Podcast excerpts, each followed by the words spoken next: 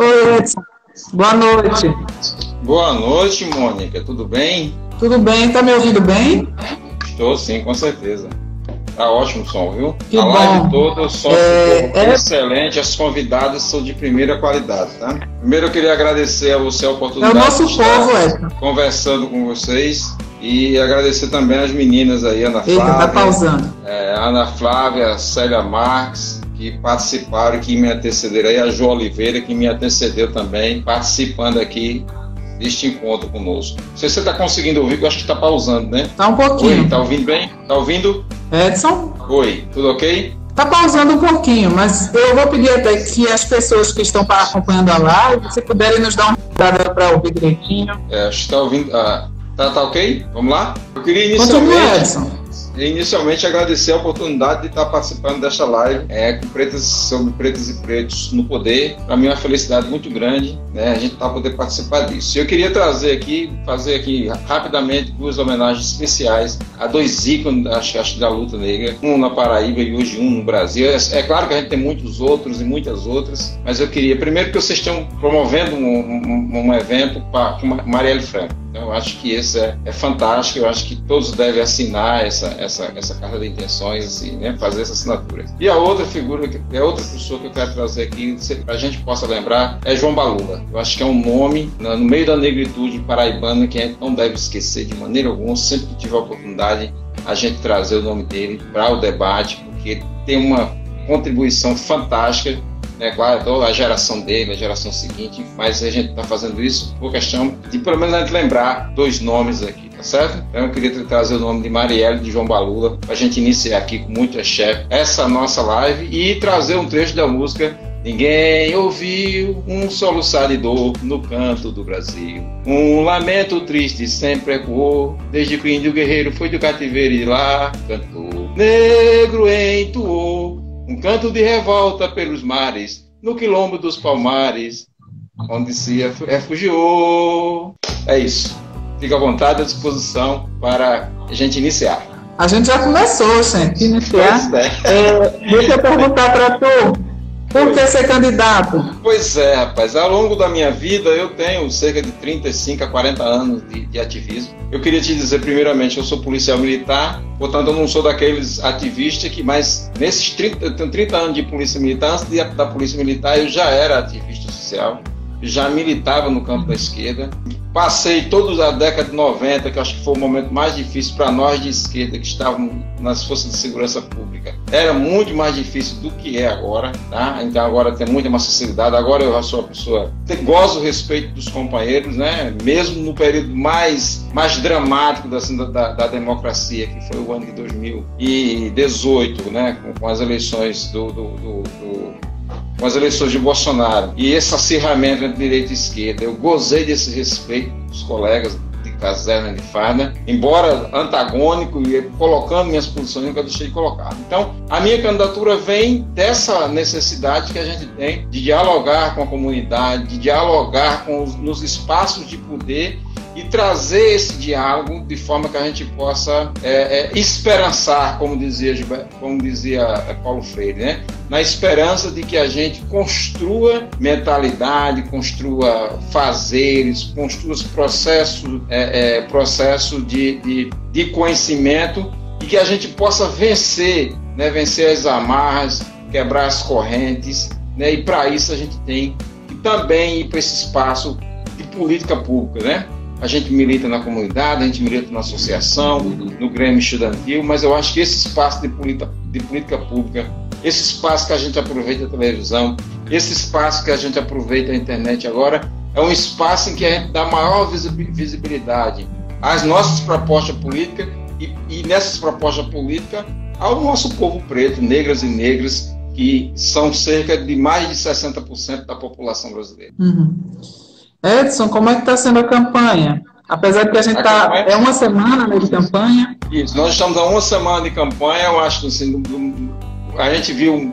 Existe um eixo aqui entre todas as pessoas que passaram por aqui. Nós somos candidatos que não dispomos de recurso financeiro para distribuir dinheiro como um monte de candidatos. Os outros candidatos aí fazem. Então, nós somos candidatos militantes que, que fazemos campanha com as pessoas que acreditam em proposta e que acreditam em mudança. Então, como todas as outras, minha campanha também é modesta.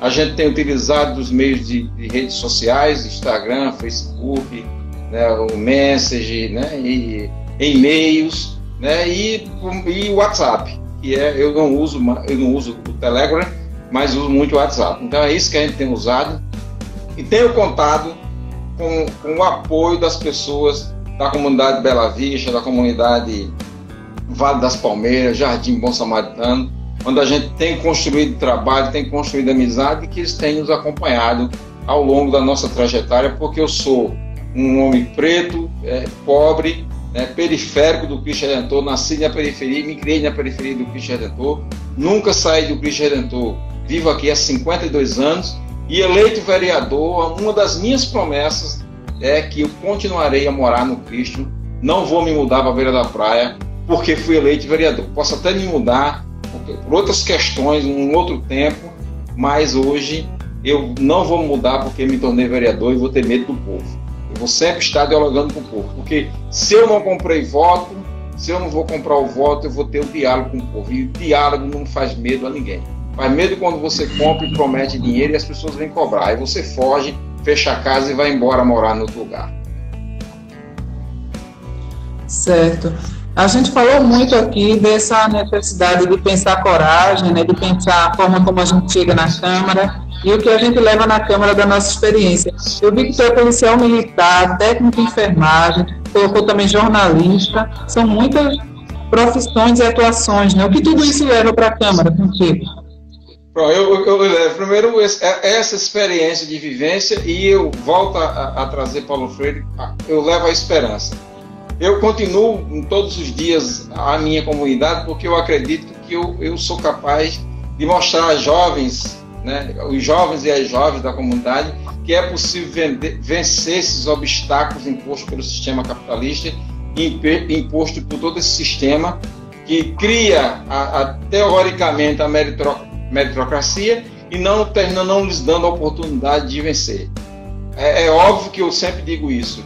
Eu cheguei, galguei espaço, embora eu tenha que ter corrido dez vezes mais do que o, o, o branco, que estudou na escola particular, que teve acesso né, às benesses que o capitalismo fornece. Eu tive que correr dez vezes mais do que ele, mas eu sou a, a, o resultado e a esperança de que é, é possível vencer essas barreiras não é, aqui é na comunidade não é só violência, que na comunidade não tem só bandido, que na comunidade tem gente de bem, gente que estuda, gente que trabalha, gente que luta todos os dias pela sobrevivência. Então a gente leva para a Câmara e é por isso que a gente tem uma das nossas propostas é a criação de um gabinete itinerante, justamente para que a comunidade participe ativamente da nossa vida na Câmara Municipal de João Pessoa.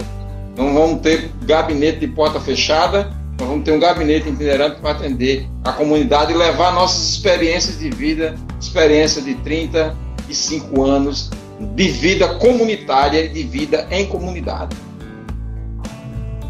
Isso é muito importante, né, Edson? Porque justamente eu acho que uma das grandes questões é garantir essa participação, é garantir a construção de espaços mais coletivos, né?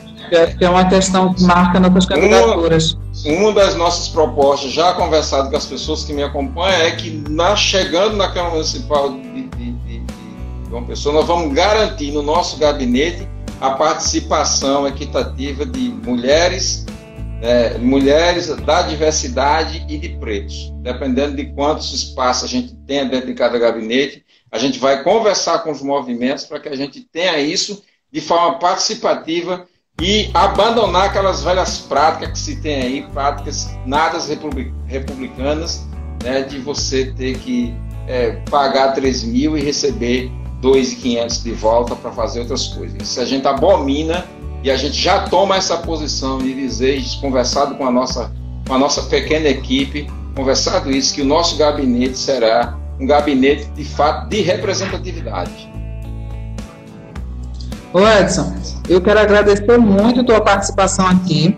E eu queria, como eu já falei com as outras companheiras, é, nossa, a Marcha da Negritude, ela segue marcha após as eleições e a gente quer você junto aí conosco. É, eu vou deixar esses últimos minutos para você falar, você fica à vontade. Aí você encerra a nossa live aí, com, é, colocando as questões que você achar importante ainda serem colocadas. Certo? Muito obrigada pela participação. Muito obrigado pela participação, é, permitida essa participação. A gente tem um livro sobre o quilombo do Guruji que a gente escreveu, tá certo? Então depois a gente pode passar um para o movimento para dar uma olhada, né?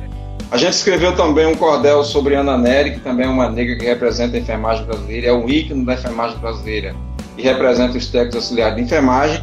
Estamos preparando para o dia, para o mês de novembro, próximo mês, também um cordel sobre a luta e resistência do povo negro e contra a discriminação e o preconceito. Então, essa é a nossa, a nossa parte que a gente pretende contribuir com esse cordel, distribuir na comunidade, distribuir com os amigos. Dizer que, que a gente tem uma luta intensiva, né, que a gente é, é, luta e vai combater qualquer, qualquer forma de discriminação e preconceito. E que nós não aceitamos a violência estatal e o racismo estrutural que ataca negros e negras nas comunidades. Só para a gente ter uma ideia, 75,7% das vítimas de assassinatos no Brasil são negros e negras. A taxa de homicídio para cada 100 mil habitantes é de 13,9 para casos de não negro e, pasme, 37,8% para os, para os negros e negras, né? E os homicídios de negros no Brasil nos últimos 10 anos aumentou 11,5%. Trago esses dados para reafirmar meu compromisso como um agente de segurança pública que farei como sempre fiz ao longo da minha vida, ao longo da minha vida, que farei como sempre fiz, de lutar contra a discriminação, contra o preconceito, contra a violência estatal, sobretudo porque eu sou instrutor dos cursos de formação da Polícia Militar e lá a gente aborda esse tema. E no dia que eu for proibido ou impedido de abordar esse tema, e no dia que eu for impedido de levar para lá a minha escola ou a escola com lá eu não darei mais aula. Essa é a minha postura, é assim que eu sou. Porque eu acho que o povo negro merece respeito, negros e negras merecem merece respeito, merece um Estado que atende. E é por isso que eu sou um defensor profundo do SUS, porque o SUS é capaz de atender a todos e todas, e é nesse SUS que a gente tem que lutar contra a discriminação e o preconceito. Tá? Então, isso são plataformas de governo, coisa que a gente quer levar para discutir com a comunidade, discutir com todos e todas, e é justamente para a gente modificar as estruturas de pensamento e a gente é, é, fundamentar e criar políticas públicas que atenda negros e negras, que atenda homens e mulheres, e mulheres